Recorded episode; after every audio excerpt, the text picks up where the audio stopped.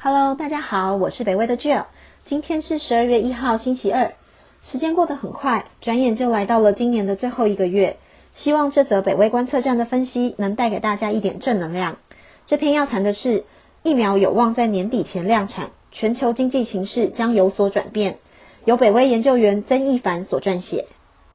在美国制药商 Pfizer 于十一月二十号向美国食品药品管理局，也就是 FDA 申请批准新冠疫苗后，在目前疫苗比赛中也位居前几名的 Moderna，也在本周一十一月三十号来跟进，宣布他们所开发的疫苗有效率超过九十四 percent，并且将向 FDA 来申请紧急使用授权。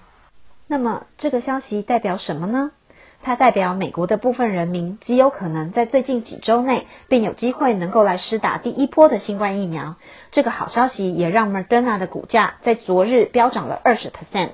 Moderna 的执行长 Stephen Bancel 在声明中表示，这个疫苗将会是崭新而且强大的器具，可能会改变全球危机的走向，并且能防止严重的疾病、住院和死亡。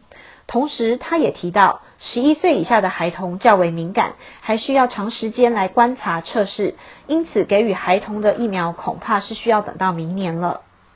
FDA 的授权结果预计将会在未来的几周内公布，许多的政府机关跟民间集团也都已经开始在为疫苗的量产做准备，认为可能在未来的八周内，也就是两个月内，会得到 Pfizer 和 Moderna 两家公司的疫苗。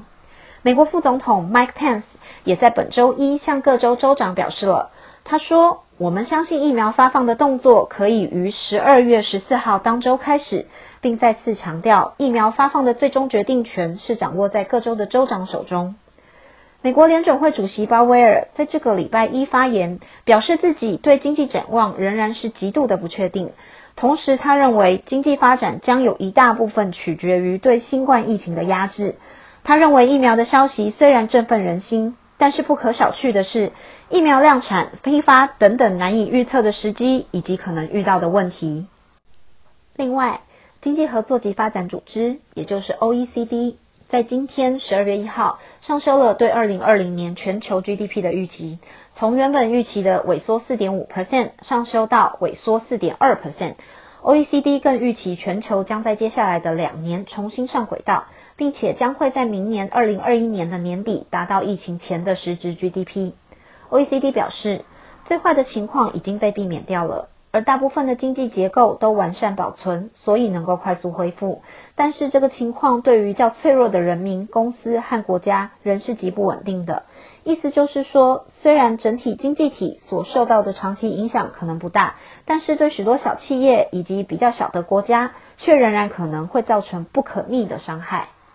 最后，OECD 也直言，全球经济复苏将会是不平均的。并且很可能对全球经济体造成永久性的改变。其中，他们预期中国将在二零二一年独霸超过全球三分之一的经济成长，而欧美的贡献则会缩减。他们估计中国在今年会拥有一点八 percent 的经济成长率，是全世界唯一一个在今年保持经济成长的主要经济体。至于明年，OECD 则预估中国会成长八 percent，并且在后年二零二二年将成长四点九 percent。